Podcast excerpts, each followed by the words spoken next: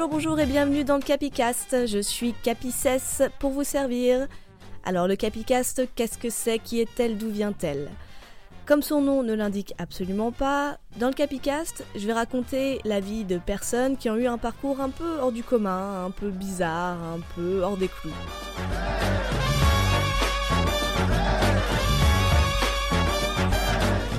Déjà parce que je trouve que c'est une bonne manière d'en apprendre plus sur une période ou sur un pays. Parce que je sais pas si vous avez déjà remarqué comme c'est beaucoup beaucoup plus simple de retenir des événements historiques bien chiants quand on s'attache à des personnages qui les ont vécus. Ce que je raconte ici, c'est des vies de gens qui sont complètement ordinaires, qui sont nés dans des milieux et dans des époques où pour le coup leur vie était vraiment écrite d'avance et qui pourtant s'en sont barrés pour essayer autre chose.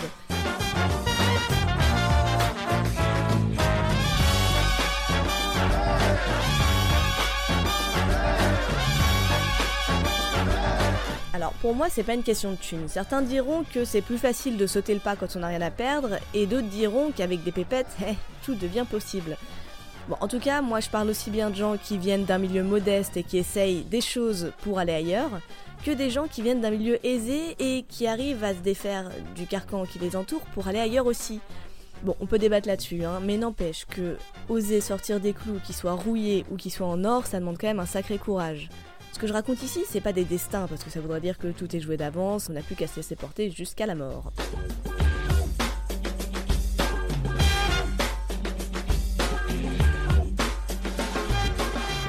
Dans ce que je raconte, c'est des parcours de gens pas forcément connus mondialement, qui sont pas des grosses stars.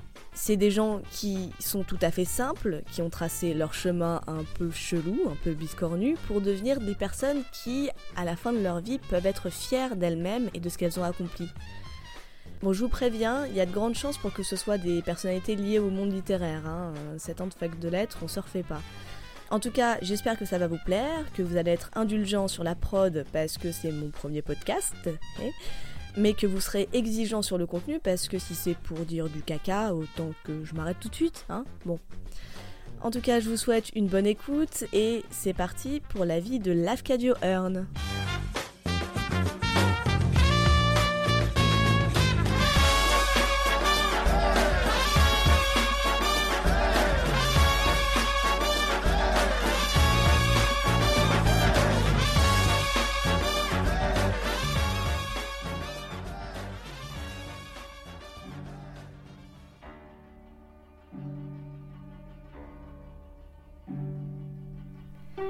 Lafcadio Hearn, de son nom japonais Yakumo Koizumi. C'est un auteur et journaliste américain du 19e 20e siècle. Il est né en 1850, il est décédé en 1904. Ça, c'est pour les dates. Moi, je l'ai connu quand on m'a offert un de ses recueils d'histoires de fantômes japonais. Ces nouvelles sont complètement terrifiantes, mais en même temps remplies du folklore japonais, et on sent que l'auteur était fasciné par le fantastique, mais le fantastique d'un point de vue oriental, alors que lui était occidental. C'était une vraie baffe, et j'avais jamais vu ça nulle part. Donc au moment de cette lecture, je suis complètement conquise. Du coup, je me demande qui est ce mec qui écrit si bien sur le Japon et qui a un nom si peu japonais. Lafcadio Hearn, quoi. Mais qu'est-ce que c'est que ce nom? Incapable de mettre une origine là-dessus. En faisant 3 minutes de recherche, j'apprends qu'il est irlandais et que la plupart de ses nouvelles datent de 1903. 1903, ah ouais. Euh, je veux dire, c'est pas comme si le Japon était super connu en Occident à cette époque. Il reste encore pas mal de temps avant le Club Dorothée. Qu'est-ce qu'un Irlandais fou au Japon en 1903 Et surtout, pourquoi il prend le temps d'écrire des histoires fantastiques au lieu d'écrire des, traités anthropologiques bien racistes comme le faisaient ses, contemporains à la même époque? Du coup, je continue mes recherches et j'apprends que Lafcadio Hearn, c'était un petit bonhomme borgne, ultra myope, ultra timide, mais qui a vécu à, Londres, à Dublin, aux États-Unis, en Martinique, au Japon. J'apprends qu'il a traduit en anglais plein d'auteurs français et qu'il a écrit des milliers d'articles certains proches du fantastique et d'autres hyper érudits sur les religions occidentales ou sur les animaux ou sur le folklore, le folklore créole ou japonais euh, ou sur les découvertes scientifiques. mais je me suis dit mais qui est ce type? C'est quoi cette vie?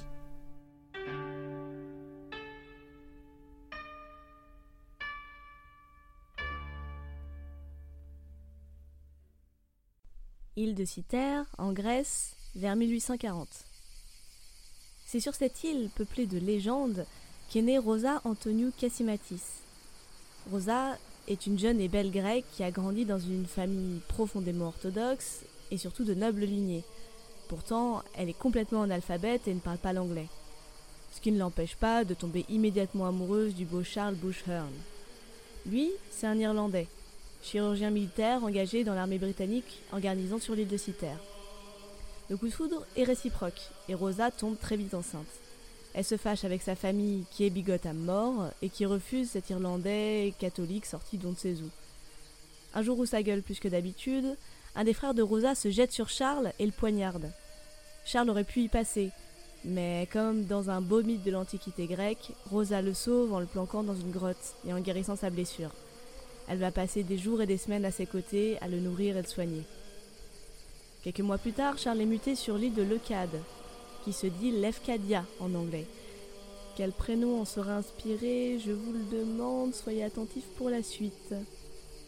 Charles y amène Rosa, il l'épouse et lui fait un deuxième enfant qu'ils appelleront Lafcadio. Bravo à celui du fond qui a deviné. Malheureusement, le grand frère de Lafcadio meurt environ deux mois après, et puis un jour Charles doit partir aux Indes pour participer aux guerres anglo-birmanes qui opposent la Birmanie aux forces armées anglaises qui occupent l'Inde. Si vous voulez en savoir plus sur ce conflit, Wikipédia est votre ami. Je vous y encourage, c'est passionnant. Charles reviendra pas avant deux ans. Du coup, Lafcadio passe deux années seul avec sa mère. Leur journée se compose de longues balades au bord de la mer, tous les deux chauffés par le soleil grec et entourés par la nature sauvage.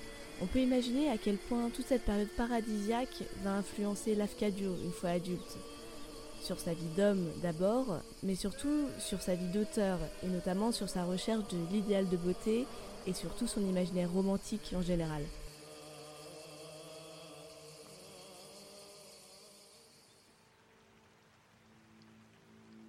Quand Charles finit par revenir, c'est pour embarquer tout le monde à Dublin dans sa famille. Le dépaysement est plutôt rude.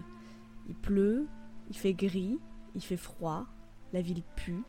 Et en plus, la famille Hearn, qui est huppée et profondément catholique, leur fait un accueil glacial.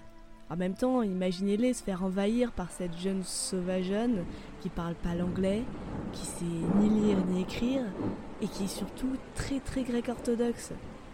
Sans parler du petit Lafcadio, là, avec son nom bizarre, avec ses oreilles percées et son teint basané qu'il faut plus ressembler à un gitan qu'à un bon Irlandais pur souche. Oh, l'horreur, quoi. À partir de ce moment-là, la santé mentale de Rosa, qui était déjà pas bien fiable, se dégrade et elle chute de plus en plus souvent de dépression en délire religieux.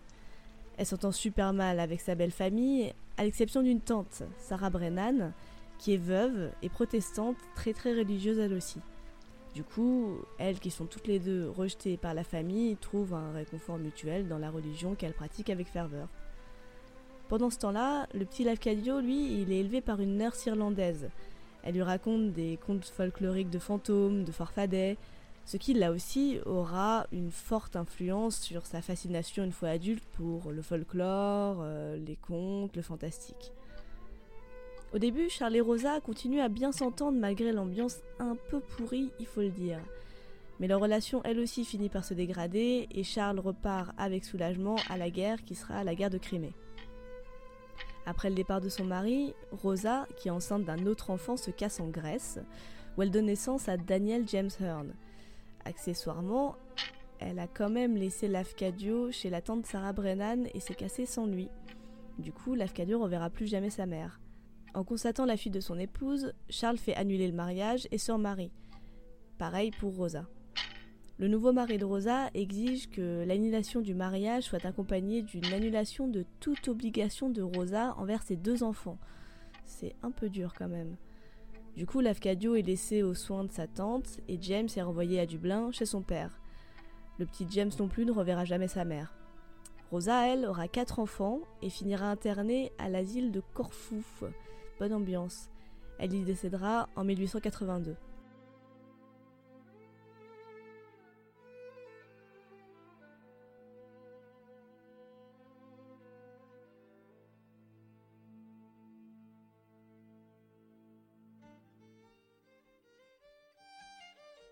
Pendant que ses parents se remarient partout et que la famille Hearn lui tourne le dos, Lafcadio est donc recueilli par sa grande tante qui s'occupe de lui à Dublin.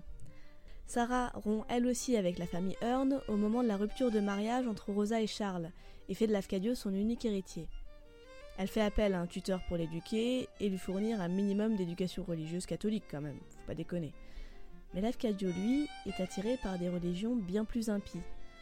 Il passe ses journées dans la bibliothèque de sa tante où il dévore surtout les livres sur l'Antiquité grecque et sur ses mythes. Devant tant d'attirance pour cette culture païenne, Sarah Brennan décide d'écouter les conseils d'un lointain cousin et envoie Lafcadio dans un établissement religieux en France. Ce lointain cousin surgit nulle part, se nomme Molineux et deviendra plus tard le conseiller financier de Sarah, ce qui n'augure rien de bon pour la suite. Lafcadio est donc envoyé à l'institution ecclésiastique à Yvetot en Haute-Normandie. Fun fact, Maupassant lui aussi fera son éducation un peu après Lafcadio. Lafcadio a alors 11 ans. Il y apprend le français, mais c'est bien la seule chose positive. Là-bas, il est confronté à la rigueur de la religion qu'il trouve repoussante. Il rejette définitivement tout ce qui s'approche de près ou de loin de la religion chrétienne, qui n'est d'après lui que, ouvrez les guillemets, conventional dreariness and ugliness, and dirty austerities and long faces and Jesuitry, and infamous distortion of children's brains. Convention sinistre, laideurs et répugnantes austérités, tristes figures, jésuiterie et déformation des cerveaux enfantins, fermez les guillemets. Lui, ce qu'il fait rêver, ce sont les dieux grecs, les nymphes, les elfes, les banshees. Après cette incursion en France, il est envoyé par sa tante au St. Cuthbert's College, désolé pour l'accent, qui se situe dans le sud de l'Angleterre. Il a alors 13 ans et malgré ses efforts pour rentrer dans le moule, il y passe une enfance solitaire et rejetée. Et puis cerise sur le gâteau, il perd un œil à l'âge de 16 ans lors d'un accident pendant qu'il jouait avec ses copains de classe. Il passera une année entière de convalescence et fera de multiples visites chez les spécialistes à Dublin et à Londres. Mais rien n'y fera, il deviendra peu à peu aveugle de cet œil qui sera toujours glauque. Je vous invite d'ailleurs à chercher des photos de l'Afcadio sur votre moteur de recherche favori. Vous y remarquerez qu'il apparaît à peu près toujours de profil. C'est justement à cause de cet œil mort qu'il évite de montrer sur les portraits de l'époque. D'ailleurs, la plupart des personnes qui l'ont connu témoignent de son habitude quasi automatique de mettre la main sur son œil à chaque conversation qu'il avait avec une personne. Faut aussi savoir que l'Afcadio a toujours été très myope. Bon, pour rappel, la plupart des myopes que vous connaissez sont entre, allez, moins 2 et moins 3 de dioptrie. Alors que l'Afcadio, lui, vers 40 ans, il était à moins 26. Autant vous dire qu'il voyait rien du tout. Sa vision du monde se limite donc à ce qu'il appelle son œil de cyclope, c'est-à-dire son unique œil valide, mais myope. Eh, c'est con. Cette myopie borgne va augmenter à la fois sa timidité et son sentiment romantique, parce que sa vie sera moins basée sur la vue que sur les impressions générales, sur les formes, les couleurs et les autres sens comme l'ouïe ou le toucher. Alors que l'Afcadio a 17 ans, sa tante Sarah fait faillite. Ah, c'est con. Le lointain cousin Moligneux n'y est évidemment pas étranger et a déjà récupéré sa part d'héritage. L'Afcadio ne peut donc pas finir ses études et il est envoyé vivre à Londres chez une ancienne servante de sa tante, qui bien sûr n'a ni le temps ni les moyens de s'occuper de lui. Il passe donc son temps à traîner dans les rues de Londres, à dormir sous les ponts, à rentrer que si c'est vraiment nécessaire. Il vit quelque temps dans des workhouses, qui sont en gros des maisons pour les pauvres mises en place par le gouvernement anglais et qui leur donnent à la fois un job et un toit, mais le tout évidemment dans des conditions déplorables pour ne pas non plus encourager les feignants à en dépendre, hein, parce qu'il ne faut pas déconner. L'Afcadio vit donc de manière générale une existence bien pourrie, avec de temps en temps des moments plus joyeux quand il peut rester quelques heures dans des bibliothèques et au British Museum. Quand le lointain cousin se réveille et prend enfin conscience du mode de vie misérable de l'Afcadio, il a quand même 19 ans déjà. Molineux se débarrasse de lui en lui offrant un ticket pour New York, 5 dollars, et l'adresse du mari de sa sœur qui est censé l'héberger à Cincinnati. C'est donc un Lafcadio plein d'espoir et d'appréhension qui quitte Londres pour une nouvelle vie aux États-Unis. Il a alors 19 ans.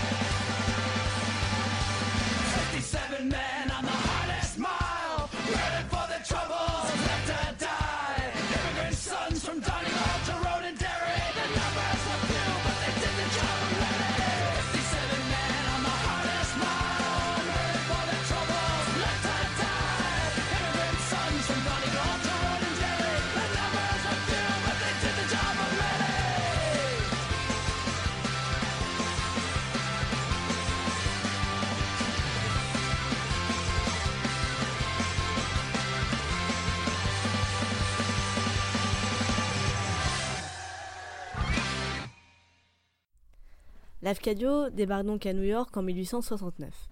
Bon, euh, désolé, mais là je vais être obligé de faire un petit rappel du contexte historique. La guerre de sécession aux États-Unis, c'est une guerre civile qui a duré de 1861 à 1865. Donc pendant 4 ans, les États industriels du Nord et les États confédérés du Sud se sont bien foutus sur la gueule comme des malpropres, officiellement pour supprimer ou non l'esclavage, officieusement c'était plutôt pour empêcher les États du Sud de se barrer pour créer leur propre État à eux, plein de champs de coton et plein de noirs pendus aux arbres. La guerre a donc pris fin en 1865, soit 4 ans avant l'arrivée de l'Afcadio. La question raciale est encore bien dans les esprits des gens, et même si l'esclavage est aboli, c'est pas demain la veille qu'on verra des blancs riches fricoter avec des noirs. De manière générale, on est en pleine période de reconstruction du pays, et d'industrialisation de masse. Il y a un vrai boom des usines, des mines, du chemin de fer. L'immigration bat son plein, notamment de la part des juifs d'Europe qui fuient les joies des pogroms et de l'antisémitisme. À l'ouest, les pionniers affluent en quête d'or ou de terre et des nombreux conflits avec les Indiens du coin éclatent. Les westerns, tout ça, vous connaissez. You want that gun, pick it up. I wish you would. Cincinnati, là où débarque l'Afcadio par la suite, c'est une ville située dans l'Ohio au nord-est des États-Unis. Elle est traversée par un fleuve et par un canal, ce qui l'a transformée en ville champignon au moment de l'arrivée de la navigation fluviale à vapeur. Cincinnati, c'est aussi un important arrêt de chemin de fer clandestin qui permettait aux anciens esclaves noirs de fuir le sud, et d'ailleurs un grand nombre a préféré rester à Cincinnati. C'est donc un gros centre d'échange doté d'une industrie et d'une immigration forte. Bref, ça va plutôt bien, même si Mark Twain en a dit un truc un peu marrant. Il a dit Quand arrivera la fin du monde, je voudrais être à Cincinnati, on a toujours 10 ans de retard. Donc de New York, Lafcadio repart pour Cincinnati, où il essaye bien sûr d'aller voir le vague contact donné par Molineux, mais évidemment il se fait jeter. Sans toit ni connaissance, il reprend la vie misérable qui menait à Londres. Il traîne dans les rues, il dort sous les ponts, il enchaîne les petits jobs et il essaye d'oublier la faim qu'il tenaille en fumant de l'opium. Ne faites pas ça chez vous les enfants. Et puis un jour, il est recueilli par Henry Watkin, qui est un imprimeur socialiste, utopiste et libertaire. C'est d'ailleurs un personnage super intéressant lui aussi, je vous conseille d'aller faire un tour sur sa bio. On apprendra plus tard que si Watkin accepte d'héberger l'Afcadio, c'est surtout à cause de son handicap, son œil aveugle donc, puisque Watkin lui aussi était borgne. Par la suite, il lui donne le goût de la lecture et notamment Edgar Allan Poe. Il lui ouvre les yeux sur certaines injustices sociales. Watkin prend l'Afcadio sous son aile et devient son mentor et son père de substitution, puisque l'Afcadio l'appellera Dad. C'est-il pas beau tout ça? En 1871, à l'âge de 21 ans, l'Afcadio reçoit une lettre de Molineux, donc le lointain cousin, qui lui annonce la mort de sa tante, Sarah Brennan. Mais cette fois, l'Afcadio n'est plus seul au monde, puisqu'il a Henry Watkin qui l'accompagne. Watkin se rend vite compte que le pauvre type borgne, malade et famélique qu'il avait recueilli chez lui n'est pas le dernier des imbéciles. Ils prennent l'habitude de discuter ensemble comme des grosses pipelettes et Watkin finit par présenter l'Afcadio à un journal de réclame pour qui commence à écrire. Comme il est plutôt bon, il rentre comme journaliste au Cincinnati Daily Enquirer. Désolé pour l'accent encore une fois. Là, il se fait un nom, notamment pour ses articles sanglants et sensationnalistes. Pendant toute cette période, on sent chez Lafcadio une vraie influence d'Edgar Allan Poe. Ça se voit direct euh, dans ses articles d'ailleurs, où il a la même attirance pour le mystérieux et le mysticisme. Il y mélange l'humour noir et les histoires bien glauques. Ces sujets sont là pour vendre, comme euh, le prouve le titre de ses articles comme euh, Esthétique de la pendaison, Le crime du siècle, Goût les cimetières, Les barbiers barbares, Notes sur l'utilisation de restes humains, embaumer un cadavre. Et le pire, c'est que ça marche. Il décrit des faits divers horribles, des meurtres atroces, des métiers bien dégueux, et les lecteurs en demandent. En plus, il y rajoute sa haine personnelle et profonde pour la religion catholique, qu'il a toujours pas quittée, mais qui est quand même un peu mal vue à l'époque. Et pourtant, il a toujours des lecteurs. Il se débrouille même pour faire passer quelques petits messages en filigrane, comme par exemple cet article comparatif entre les abattoirs chrétiens et les abattoirs juifs. Chez les chrétiens ça pue, il y a du sang partout, euh, les bouchers sont des brutes épaisses qui s'y reprennent à plusieurs fois pour assommer des bêtes. D'ailleurs, il arrive souvent que des bêtes sortent de chez eux avec euh, le crâne à moitié défoncé et les mecs soient obligés de leur courir après pour euh, les finir. Chez les juifs, au contraire, on fait très attention à l'hygiène, le sang par terre est nettoyé entre chaque animal, on prend bien soin de l'égorger en une seule fois de manière propre et nette avec un couteau aiguisé qu'on réaffûte entre chaque bête. Bon, bref, même s'il y a sûrement un peu d'exagération dans tout ça, vous resituez ce genre de propos dans son époque, c'est quand même super audacieux. D'autant que l'Afcadio s'arrête pas là. Il glisse de temps en temps des reportages sociaux sur les laissés pour compte, euh, comme les Noirs, comme les pauvres, comme les clodos, et il dénonce les exploitants de la misère sous couvert de la religion. Là encore, on sent que Watkin et son influence n'est pas très loin, puisque c'est un imprimeur socialiste et libertaire. Il a donc pris le temps de lui expliquer les systèmes économiques modernes, et il lui a fait lire euh, des auteurs et des économistes et des philosophes comme euh, Robert Owen ou Charles Fourier. Bon, en gros, pour vous résumer, c'est des grandes figures du socialisme utopique, c'est-à-dire un courant de pensée qui voulait supprimer la pauvreté en recréant tout un système social à base de communautés hippies. Oh, des hippies! Des hippies! Il y en a partout Ils veulent sauver la Terre, mais ils font que fumer des joints hippies! Au secours Pour résumer, hein, euh, je vais me faire défoncer par les économistes, mais encore une fois, Robert Owen et Charles Fourier, vous avez leur bio sur Wikipédia. La renommée de l'Afcadio s'étend dans tout Cincinnati. Il écrit dans de plus en plus de journaux.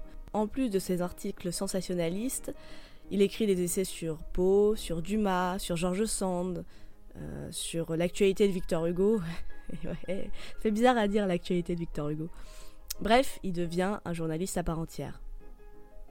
En 1874, Il est l'un des journalistes les plus en vue de Cincinnati et il gagne bien sa vie. Wikipédia m'apprend qu'il aurait découvert la culture japonaise par l'intermédiaire de contacts par l'ambassadeur de l'Empire du Japon. Bon, euh, j'aurais bien aimé développer cette partie, malheureusement j'ai trouvé aucune autre source qui confirmait cette hypothèse, ni dans les bouquins, ni dans des articles anglophones. Bon, euh, je la garde sous le coude parce que j'aime bien cette idée que le Japon était déjà présent à l'esprit de l'Afcadio à cette époque. Mais honnêtement, euh, j'aimerais bien gratter un peu cette partie. En 1874, il épouse en cachette Althea Mati Foley, qui est une cuisinière métisse. Attention, retenez bien ça, parce que les mariages mixtes à l'époque sont illégaux. D'ailleurs, l'Enquirer, le premier journal qu'il a embauché, le met à la porte justement en utilisant pour prétexte ce mariage illégal. En fait, c'est juste que le journal commençait à recevoir des plaintes des hommes d'église et des hommes politiques locaux, qui se plaignaient des pamphlets de Lafcadio contre la religion et des chansons irrévérencieuses qu'il avait écrites à l'époque. Lafcadio, donc viré par l'Enquirer, rejoint le journal rival de Cincinnati Commercial. Encore une fois, il fait grimper en flèche les ventes du journal, à tel point que l'Inquirer essaye de le récupérer. Mais non, faut pas déconner, c'est trop tard.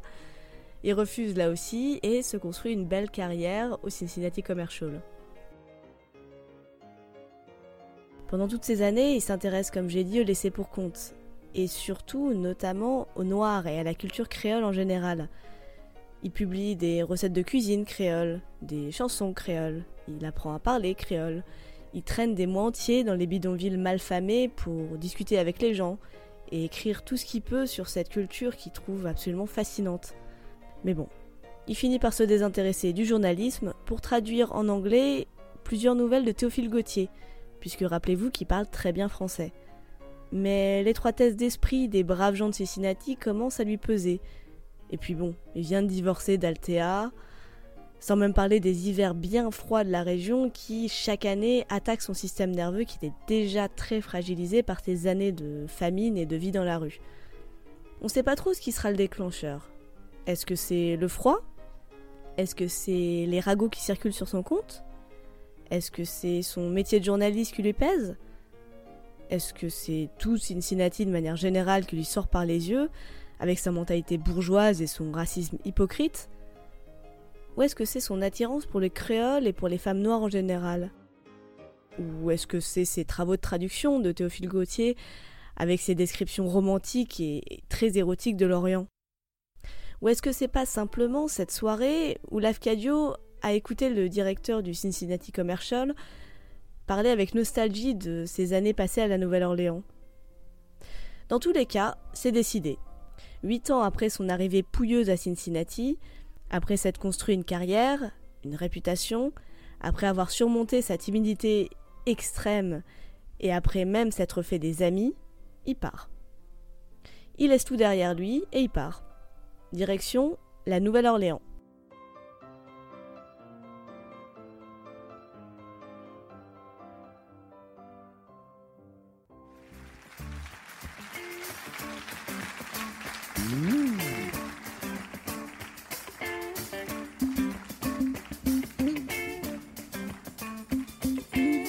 All right, now, we've heard a lot about New York, Chicago, and even the Delta. Well, I'm here to tell you it all started in New Orleans.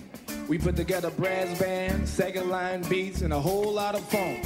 And that's how jazz was born. So right about now, let's head on down to the bayou, y'all. Can we go down to the bayou right now?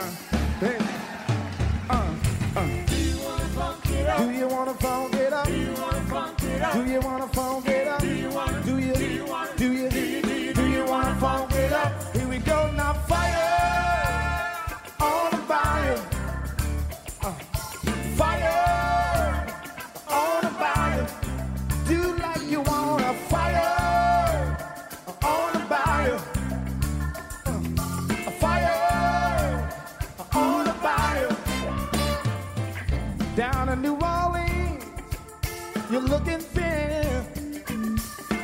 He wouldn't deal ya but a fifth gin. One do want it, I'm bottle of wine. He hit that do y'all, yes he did, for a dollar and a dime. Light your fire on the fire. Do like you want a fire on the fire. Do like you want a fire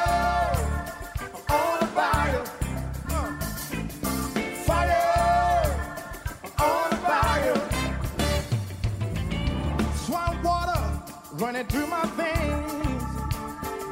I say the Mississippi River can't be tamed. I pull my P-roll in the middle of the night. I'm a downtown ruler, and I can do it right. Let me hear you say fire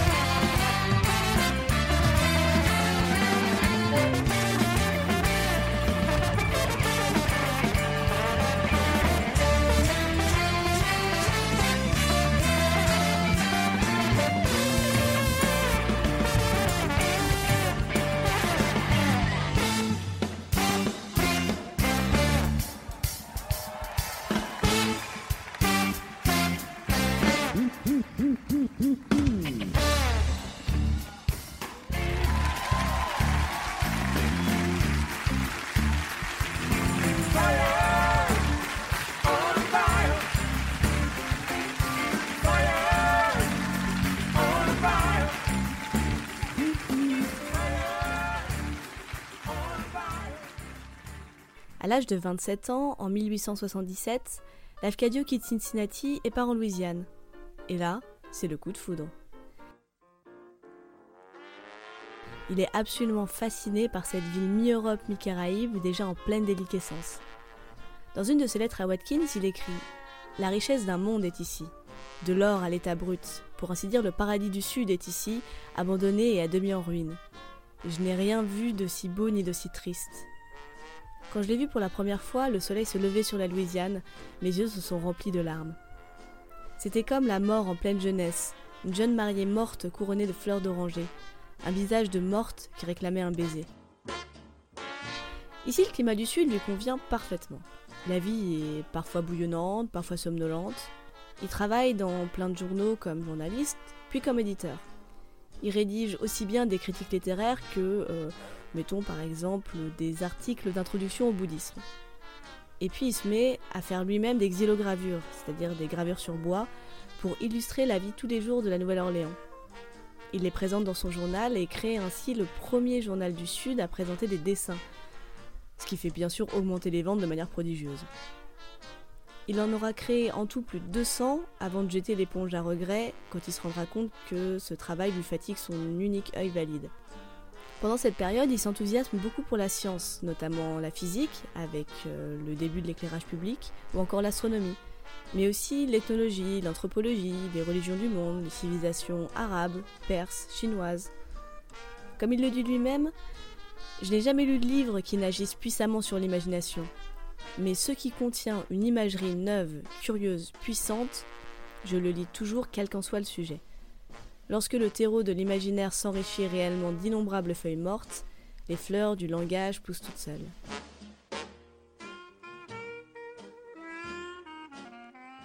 Il en profite pour apprendre l'espagnol et continue son travail de traduction, notamment d'auteurs français vers l'anglais comme Gérard de Nerval ou Anatole France, ou alors Pierre Loti qui sera son grand coup de foot de sa vie. Mais comme à Cincinnati, il s'intéresse aussi beaucoup à la culture créole. Et il publie en 85 un dictionnaire de proverbes créoles ainsi qu'un recueil de cuisine. Il s'intéresse aussi beaucoup au vaudou et à ses représentants. Il interviewe notamment les deux grandes figures et concurrents du vaudou qui sont Dr John et Marie Laveau. Ses articles et ses livres sur la Nouvelle-Orléans ont largement aidé à la réputation d'une ville qui a sa culture propre, plus proche d'ailleurs de celle de l'Europe et des Caraïbes que de celle des États-Unis. Mais après déjà trois ans, cette ville, elle aussi étroite d'esprit malgré son métissage, commence à lui taper sur les nerfs. Times are not good here. The city is crumbling into ashes. It has been buried under taxes and frauds and maladministrations so that it has become a study for archaeologists. But it is better to live here in sackcloth and ashes than to own the whole state of Ohio. Ricky Ticky Taffy, bitch! Lafcadio est un homme à la fois ouvert et méfiant, toujours à fleur de peau et capable de se vexer et de fuir sans donner aucun signe de vie pendant plusieurs jours, suite à une parole ou un geste ou une expression parfois mal interprétée de sa part. Julia Weatherall, c'était la femme d'un de ses éditeurs et elle l'a bien connu. Elle dit de lui que son caractère était étrangement contradictoire. Il avait un grand cœur et il était chaleureux, et incliné en même temps à la méfiance. Il soupçonnait souvent ses meilleurs amis de vouloir le tricher ou lui faire du tort. Hearn n'était pas un bon juge de caractère et il accusait souvent de sombres et noires combinaisons des gens tout à fait simples et inoffensifs.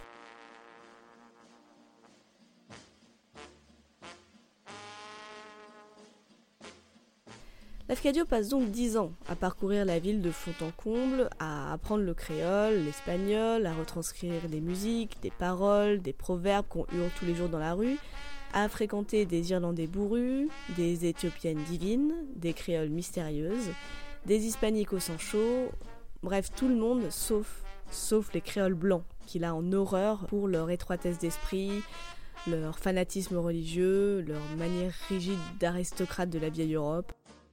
Et pourtant, certains occidentaux valent le détour à ses yeux, comme par exemple Elisabeth Bisland, qui elle aussi a vécu une vie qui mérite au moins trois podcasts entiers. D'ailleurs, euh, Pénélope Bagieux en a fait une BD dans ses culottés. C'est une super introduction, je vous la conseille grandement. Donc, comme je disais, la Nouvelle-Orléans finit elle aussi par le lasser. Déjà deux ans après son arrivée, il écrit Je suis très fatigué de la Nouvelle-Orléans. La merveilleuse première impression s'est dissipée. La ville de mes rêves, baignée dans l'or d'un éternel été et parfumée des amoureux parfums des orangers en fleurs, s'est envolée comme l'une de ces villes fantômes. Ce qui en reste est quelque chose d'horrible, comme les tombes ici. Une pourriture matérielle et morale à laquelle aucune plume ne peut rendre justice.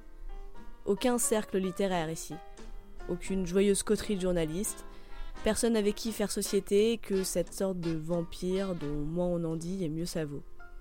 Du coup, il visite de temps en temps les îles du Golfe du Mexique, ou la Havane, ou Mexico, et il redécouvre avec joie la mer et le sable fin. Il lui en faut pas plus pour donner sa démission au Times Democrat en juillet 87. Il lâche tout, ses amis, ses amantes, son statut de journaliste le plus en vue de la ville, et il fuit.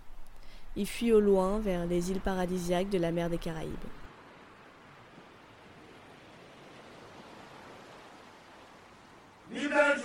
Quelle jolie journée, ah quelle jolie journée, Ici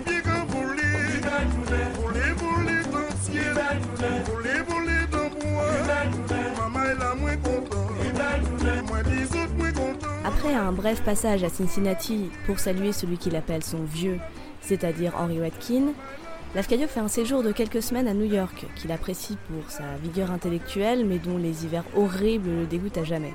Et puis, comme prévu, il s'embarque pour la Martinique. Il prévoyait d'y rester deux mois, il y restera un an et demi, le petit chanceux. Là encore, un petit rappel du contexte historique s'impose. Au moment où Lafcadio débarque, en 1887, la Martinique est une île française depuis 1635. Elle est située entre la mer des Caraïbes et l'océan Atlantique Nord, c'est-à-dire en gros entre le nord de l'Amérique du Sud et l'Afrique.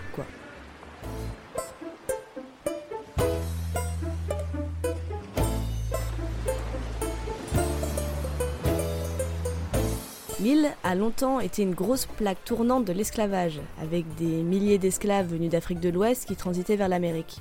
L'esclavage est aboli en 1848, donc 39 ans avant l'arrivée de l'Afcadio. The enormous silent poem of colour and light, of sea and sky, of the woods and the peaks. You who know only the north do not know colour, do not know light. Évidemment, l'Afcadio se retrouve totalement dans cette atmosphère chaleureuse et sensuelle qui inconsciemment lui rappelle sa Grèce de l'enfance et qui en même temps convient parfaitement à son idéal romantique de l'exotisme. Sans même parler de son attirance pour les demoiselles de couleur, chose encore taboue à l'époque, mais qui peuvent être euh, facilement contentées.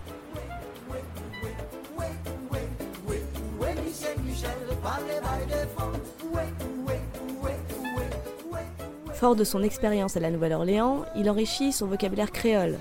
Il attrape la typhoïde, il s'intéresse à l'histoire de l'esclavage, il profite de la mer en nageant plusieurs heures par jour, et il écrit plus que jamais. Mais cette fois, il n'écrit pas d'articles, puisqu'il est sans journal fixe depuis qu'il a démissionné, et il est d'ailleurs plutôt soulagé de plus avoir à faire son travail de journaliste qu'il estime de moins en moins. Non, il écrit surtout des études anthropologiques sur la Martinique de la fin du 19e siècle, publiera plus tard, comme par exemple Deux années dans les Antilles françaises. Il écrit aussi plusieurs descriptions de Saint-Pierre, avant évidemment la catastrophe de la montagne Pelée, c'est-à-dire l'éruption de la montagne qui aura lieu en 1902 et qui va détruire à la fois la plus belle ville des Antilles et une bonne partie de l'intelligentsia de l'île. Après cette catastrophe, Fort-de-France ne sera jamais rien d'autre qu'un gros bourg colonial. Lafcadio s'essaye aussi à des récits de fiction en prenant pour modèle ceux de Pierre Loti, qui est toujours cher à son cœur, Big Up Gros. Il s'inspire de l'atmosphère de l'île pour écrire un de ses rares romans de fiction, Yuma. Mais il prend vite conscience de ses faiblesses d'écrivain de fiction et la majorité de ses textes sont surtout des études ethnologiques ou des retranscriptions de contes et d'histoires folkloriques créoles. Il qualifie le pays de l'île des revenants et s'intéresse de près aux contes traditionnels martiniquais. Il en recueille d'ailleurs un grand nombre et publiera plusieurs ouvrages dont la plupart sont encore disponibles aujourd'hui en français si ça vous intéresse. Mais vous l'aurez compris, l'Afcadio est du genre éternel insatisfait. Ce climat tropical qui rend somnolent et détruit toute volonté de travail, littéraire ou non, finit aussi par le lasser. En constatant à quel point ce climat le rend paresseux et inactif, il décide de partir le cœur lourd. Contrairement à Londres, à Cincinnati ou à la Nouvelle-Orléans, l'Afcadio quitte donc la Martinique avec beaucoup de regrets et beaucoup d'amour pour ce pays qui le hantera toujours.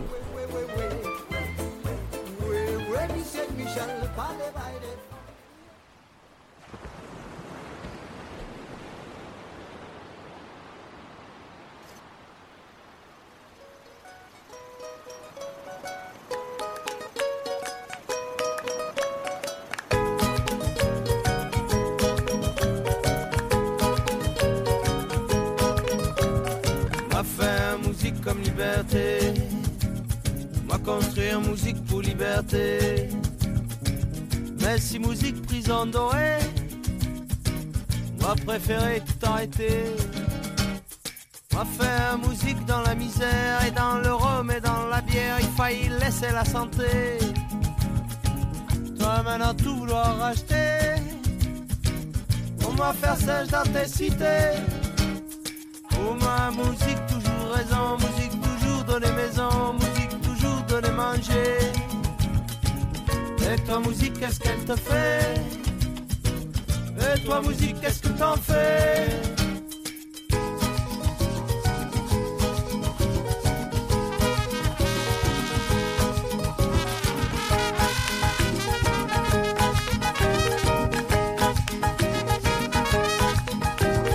Moi faire musique comme liberté, construire musique pour liberté, pour faire le tour de la terre. Et dans le rhum et dans bière qui taille, laisser la santé, pour faire rigoler mes frères, pour faire respirer mes frères, pour faire libérer mes frères. Et ta musique prison dorée, tu sais où tu peux te la carrer.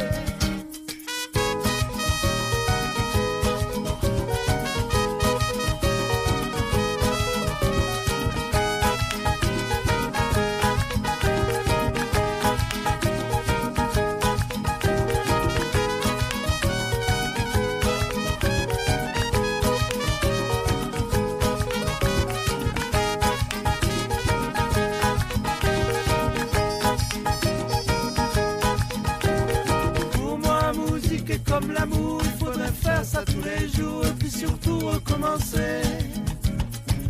Pour moi, musique n'a pas de prix, musique connecte les esprits, musique pimente l'existence. Et ta musique prison dorée, depuis le temps que t'as pas rêvé, toutes tes idées deviennent Moi, pas de temps à perdre avec toi, pas avoir la vie sous contrat, moi continuer à faire la fête, pas avoir patron sur la tête. Le chemin vagabondé, c'est pas quelle fille on va danser, musique toujours recommencer. Moi, faire musique comme liberté,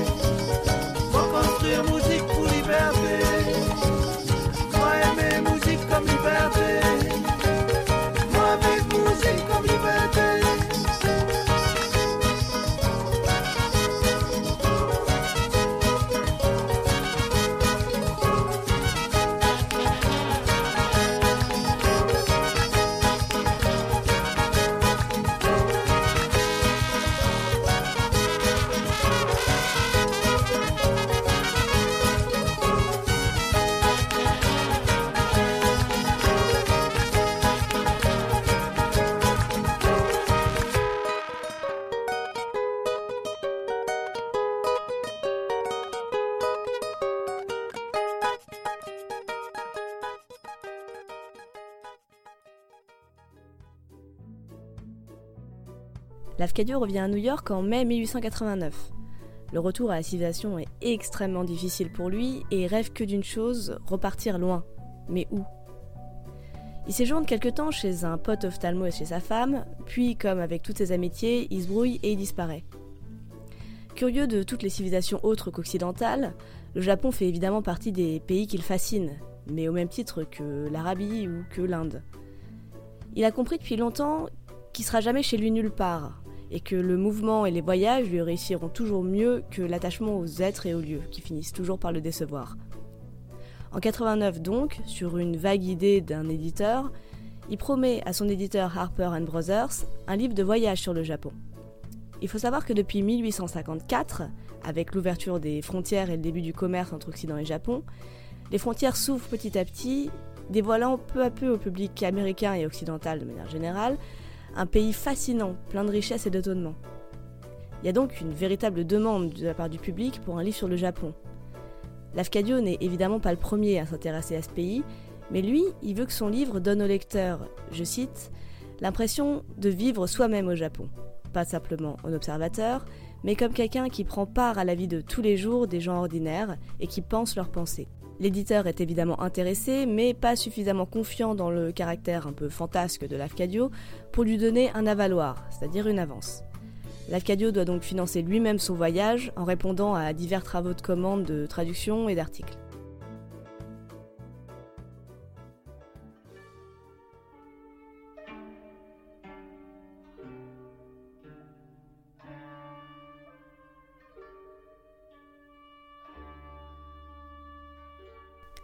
En 1890, ça y est, Lafcadio débarque au Japon.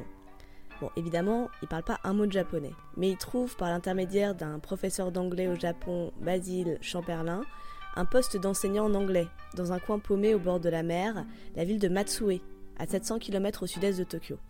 Lorsqu'il arrive au Japon, l'enseignement de l'anglais était devenu obligatoire dans toutes les écoles supérieures et universités, donc il n'eut pas trop de mal à trouver un poste.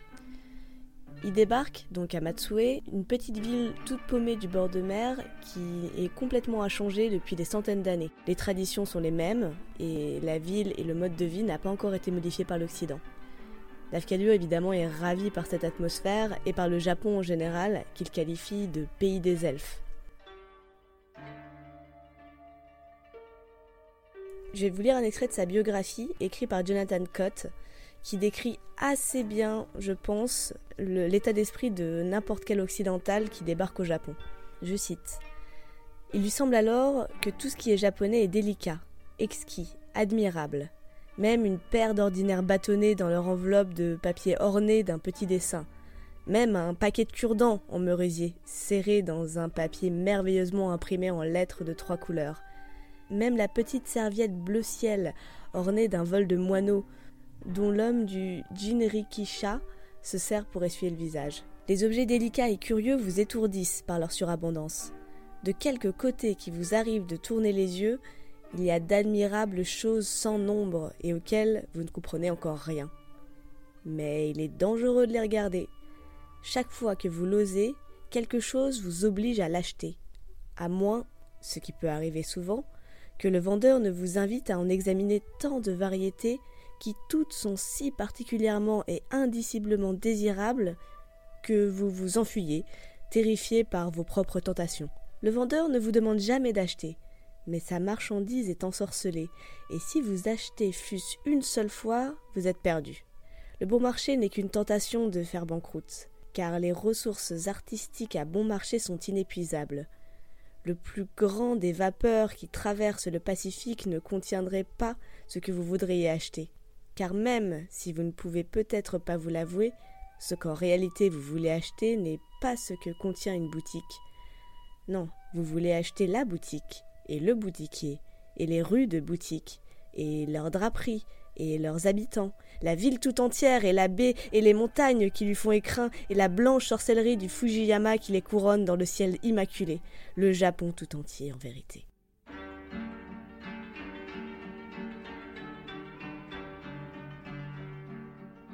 Voilà, donc pour ceux qui veulent tenter l'aventure du voyage au Japon en touriste, attention au portefeuille. Donc Lafcadio est ravi de ce changement total d'atmosphère, mais en même temps, il galère à régler ses problèmes domestiques. Ah oui, comme il parle pas le japonais, il galère à s'acheter de quoi se vêtir, de quoi se nourrir et même de quoi se chauffer.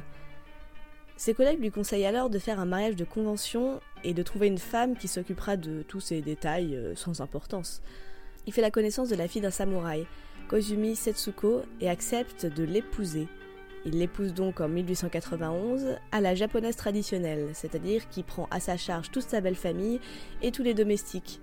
Tout ce beau monde vient vivre chez lui. Je sais pas si vous vous rendez compte du changement que ça représente pour cet homme qui avait l'habitude de la solitude ça devait être un peu compliqué. Il doit apprendre non seulement à vivre en famille, mais surtout à vivre avec une femme qui parle pas un mot d'anglais, alors que lui parle à peine le japonais. Mais Setsuko le satisfera bien des points, puisque c'est une épouse modèle et effacée, qui s'occupera très bien de tous les aspects pratiques de sa vie, et qui lui laissera tout le temps libre pour lire, écrire et réfléchir.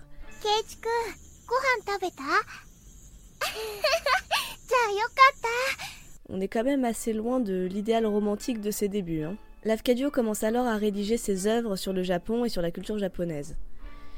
Il s'intéresse notamment aux histoires traditionnelles sur les yokai, c'est-à-dire les fantômes japonais. Pour se documenter, il parcourt de grandes distances dans tout le pays. Il va visiter des temples, des sanctuaires, des matsuri, c'est-à-dire les festivals traditionnels, des bords de mer. Pour essayer de comprendre le folklore et l'état d'esprit des Japonais, en général. Il en profite pour discuter avec beaucoup de moines, mais aussi des paysans, des pêcheurs, des vendeurs ambulants, des marchands. Tout comme aux États-Unis, là aussi l'Afcadio est très attiré et très à l'aise avec les gens simples et de basse condition, ceux qu'il appelle les miens. Il fuit la compagnie des Européens et encore plus des Japonais occidentalisés. Il les décrit dans une de ses lettres à Chamberlain, je cite en revanche, je déteste d'une inexprimable détestation le franc égoïsme, la vanité apathique, le scepticisme vulgaire du Nouveau Japon. Le Nouveau Japon qui se vante de son mépris du tempo, qui ridiculise les chers vieux hommes de l'ère pré-Meiji, et qui ne sourit jamais, ayant un cœur aussi vide et aussi amer qu'un citron desséché. Il préfère donc largement la compagnie des Japonais simples, mais il garde quand même une correspondance soutenue avec plusieurs occidentaux dignes de son respect, n'est-ce pas? Comme par exemple le professeur Chamberlain, dont on a déjà parlé, ou Paige Baker, qui était son ancien éditeur à la Nouvelle-Orléans, ou encore celle qu'il appelle sa presque sœur, Elisabeth Bisland, dont on avait parlé là aussi à la Nouvelle-Orléans. Cette correspondance lui permet à la fois de garder un contact intellectuel, et c'est aussi souvent l'occasion d'échanger des informations, aussi bien sur les dernières lectures européennes que sur des réflexions sur le shintoïsme ou le bouddhisme. Il reste en revanche très prudent avec ses interlocuteurs étrangers pour tout ce qui touche à sa vie personnelle et religieuse, de peur de choquer leur esprit encore quand même très puritain. Parce qu'entre-temps, Lafcadio a pris des habitudes de vie très peu catholiques. Il a adopté à 100% le mode de vie traditionnel japonais. Il s'habille en yukata, il vit dans une maison tapissée de tatami, il suit les rites bouddhistes de la famille, il s'assied à même le sol pour travailler ou manger, Il n'arrive à s'ouvrir qu'avec le professeur Chamberlain, avec qui il partage l'amour de ce mode de vie japonais et cet intérêt pour leurs diverses religions. Avec lui, il peut se lâcher, et les lettres qu'il lui envoie, dans lesquelles il décrit sa vie quotidienne, sont absolument géniales à lire. Grâce à un poste de professeur dans une petite école de province, donc, comme je disais, il vit d'abord à Matsue, qui est une petite ville au bord de mer qui est restée donc très traditionnelle, dans laquelle il découvre le Japon et où il se sent en plein paradis. Il loue une petite maison traditionnelle dotée d'un petit jardin trop mignon à la japonaise qui le ravit, mais évidemment, dans le coin, les hivers sont rudes et ses anciennes maisons sont très très mal isolées. Il retrouve sa crainte du froid malgré les soins de sa femme. Puis il est porté par le flux des transferts et des opportunités professionnelles et il déménage avec toute sa smala quelques mois plus tard à Kumamoto. Il va détester cette ville qu'il qualifiera, je cite, de diablement laide et ordinaire, une énorme ville de garnison à moitié européanisée et remplie de soldats. Puis, en 1894, naît son premier fils, Kaijo. Pour éviter une nouvelle année d'enseignement dans cette ville et dans cet établissement qu'il ne supporte pas, il déménage à Kobe la même année. Malgré le vœu qui s'était formulé de ne plus travailler comme journaliste, il accepte un poste de rédacteur au chef du Kobe Chronicle, un journal de langue anglaise où il rédige des articles un peu mollassons sur des sujets pouvant toucher les rares occidentaux du coin, c'est-à-dire les banquiers, les marchands, les militaires, les marins ou déjà les touristes. Son premier livre sur le Japon, intitulé Glimpse of Unfamiliar Japan, est paru aux États-Unis et est en train d'être traduit pour l'Europe, et ses essais sont publiés dans l'Atlantic Monthly. Mais cette période coïncide avec la fin de sa vision idyllique des premiers jours du Japon et son aspiration s'en trouve complètement desséchée. Heureusement, ce blocage créatif ne l'empêche pas de travailler plus dur encore pour ses articles et ses essais, pour sa compréhension du bouddhisme, pour ses livres sur le Japon, etc. Il s'oblige d'ailleurs à un travail de recherche très compliqué puisqu'il a perdu toute inspiration. Lafcadio traverse alors une période de stagnation et de désillusion où il entrevoit l'envers du sourire permanent des Japonais. Encore une fois, je vous cite une de ses lettres qu'il écrit à Chamberlain à cette époque. Petitesse, voici le mot qui résume tout ceci. Vous avez attiré mon attention sur le nombre de mots qu'il y a dans l'oti, encore l'oti, hein, vous remarquerez, exprimant la petitesse des choses japonaises. L'oti n'a vu les choses que de l'extérieur et superficiellement. Toutefois, celui-là même qui voit l'intérieur est obligé à la longue de revenir à cette impression de ténuité. En y réfléchissant, qu'y a-t-il de grand au Japon? Exception faite pour le Fuji et les rangées de montagnes. Qu'est-ce que l'homme y a créé qui soit grand? Qu'a-t-il accompli de grand? Que pense-t-il de grand?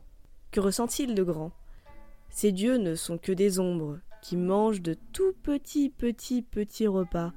Ces cités sont des collections de huttes en bois, ces temples ne valent guère mieux, ces châteaux sont des barricades en bois. Très petits aussi sont les produits de son imagination, Qu'y trouve-t-on de grand? Ces poèmes qui ne sont que des tableautins Ces sentiments les plus profonds d'héroïsme qu'il partage avec la fourmi et la guêpe? Ces romans d'un ennui moyenâgeux qui n'ont pas la vigueur de notre Moyen-Âge à nous? Des détails et toujours des détails, infinis en nombre et en variété et toujours de caractère infinitésimal. Actuellement, quelle est sa tendance? C'est de rapetisser tout ce qu'il adopte. Philosophie, science, art, mécanique, tout est diminué, rapetissé à la mesure du Lilliput et à son image. Lilliput n'est pas assez grand pour voir de loin. Les Lilliputiens ne ressentent pas d'émotion cosmique. Un japonais a-t-il jamais éprouvé pareille émotion? L'éprouvera-t-il jamais? Il y a assez de différences de masse si on compare le sentiment chez les peuples occidentaux et japonais.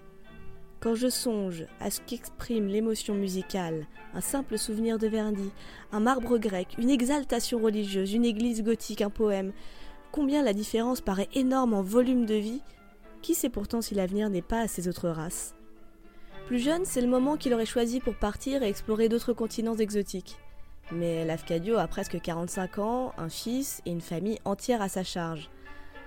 D'autant qu'avec l'âge, il a acquis le sens du devoir et de la famille, et ne repense qu'avec honte à sa jeunesse dépravée. Malgré cette période difficile, ses grandes joies restent la contemplation des gens simples comme les pêcheurs ou les paysans, de son propre fils à qui il apprend à nager, de la nature environnante.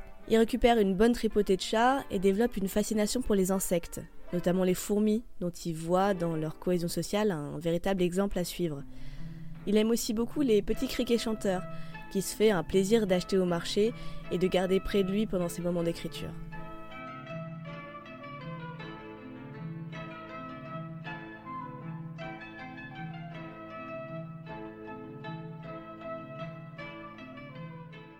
三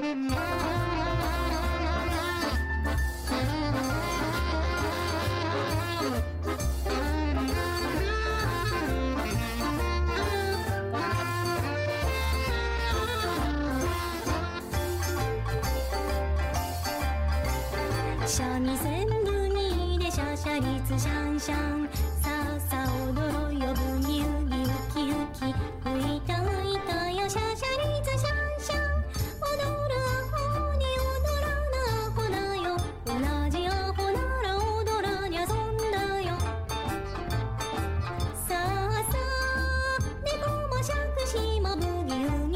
ちょんとブギウギ」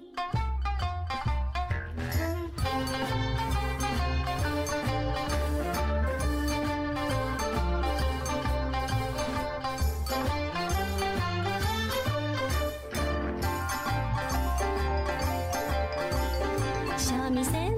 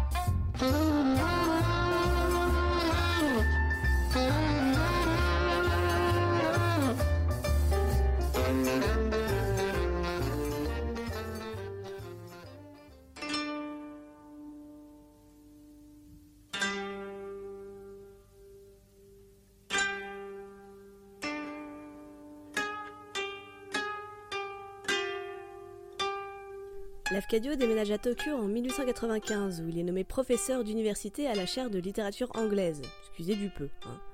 Il est donc marié depuis 1891, mais pour être en règle avec les autorités japonaises, il doit choisir entre un mariage anglais ou un mariage japonais. Dans le cas du mariage anglais, sa femme perdrait sa nationalité japonaise, elle serait soumise aux règles de vie des femmes d'étrangers, et elle ne pourrait plus vivre parmi les siens. Dans le cas du mariage japonais, l'Afcadio, lui, perdrait sa nationalité anglaise et serait soumis au même traitement que les japonais, c'est-à-dire avec un salaire plus bas, des impôts payer, et son fils qui devra obligatoirement faire son service militaire. Connaissant le bonhomme, quelle option va-t-il bien choisir? Oh, Je me demande... Bon, ça suffit les conneries, hein. c'est bien sûr l'option 2 que choisit l'Afcadio, qui prend donc en 1896 la citoyenneté japonaise, soit 6 ans après son arrivée au Japon il choisit lui-même son nom japonais qui sera Koizumi Yakumo. Euh, Yakumo Koizumi, quoi, je dis à la japonaise. Ce nom est composé du nom de famille de sa femme, Koizumi, qui veut dire petit printemps ou petite source, trop mignon, et de Yakumo, qui veut dire huit nuages, mais qui est aussi le premier mot du plus ancien poème en langue japonaise, qui est quand même un peu classe, hein, faut le dire. Après ce gros tournant dans sa vie, parce que bon, le mec vient quand même de renier toute son identité occidentale, hein, un tout petit peu toute sa vie. La vie suit son cours plutôt paisiblement pour Lafcadio. En 1897 naît son deuxième fils, Iwao Inagaki. En 1899 naît son troisième fils, Kiyoshi Koizumi. Et en 1903 naît sa fille, Suzuko Koizumi. Tout semble plutôt cool pour lui, tout semble bien rouler, et là, bim, la même année, en 1903, il est renvoyé de l'université de Tokyo.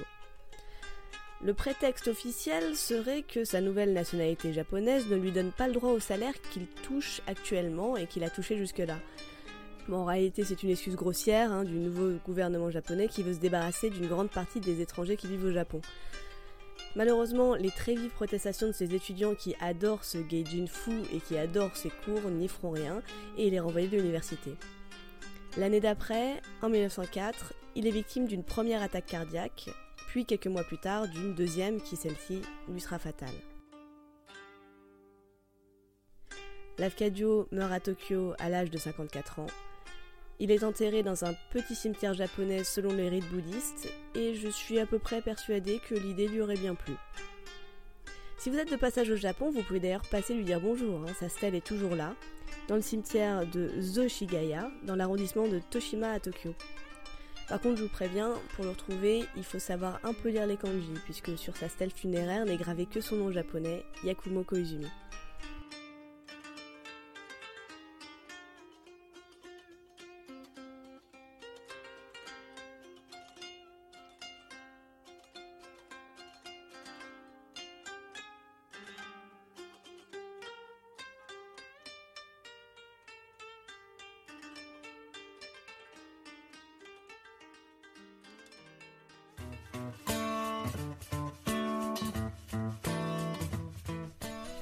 Lafcadio Hearn laissera une trace assez remarquable dans l'univers littéraire, puisqu'il aura été le premier traducteur de beaucoup d'auteurs français, comme par exemple Maupassant, Théophile Gautier, Flaubert, Mérimée, Victor Hugo, Zola, De Nerval, Anatole France, bon, des petits comme ça, quoi.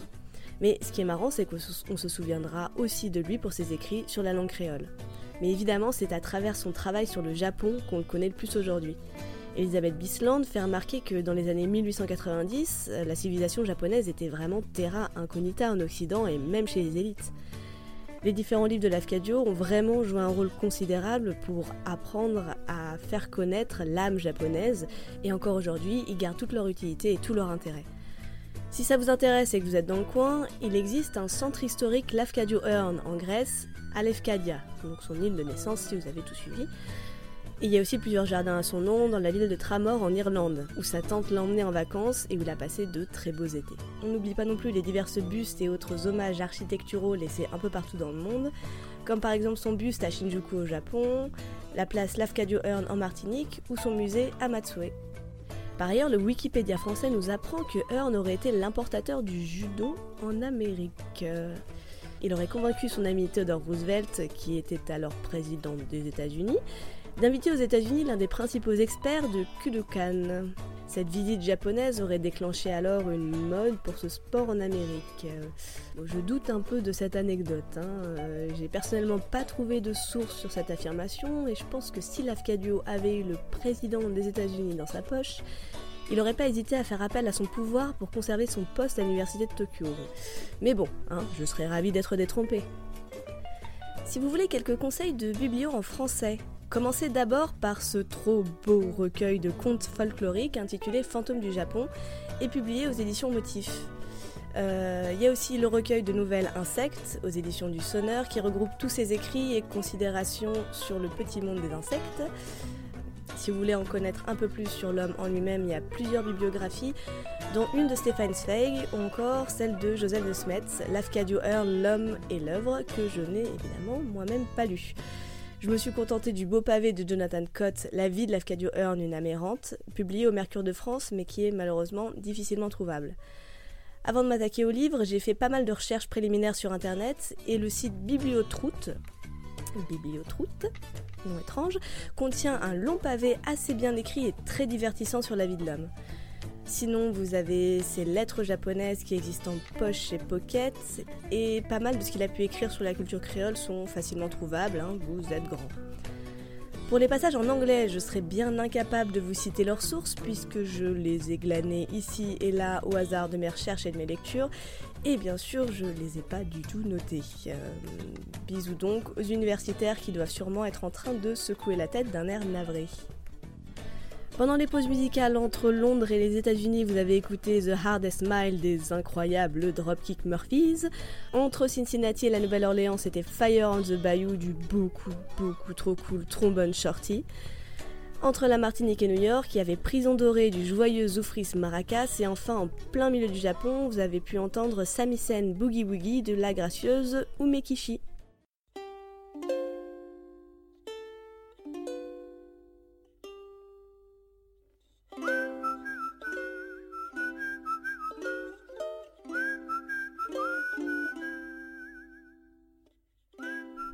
On arrive à la fin, merci de votre écoute, j'espère que ça vous a plu, que vous serez indulgent pour la prod et pour l'addiction parce que c'est mon premier podcast et que en fait c'est juste épuisant à faire un podcast, surtout quand comme moi on n'a pas des masses l'habitude de parler longtemps.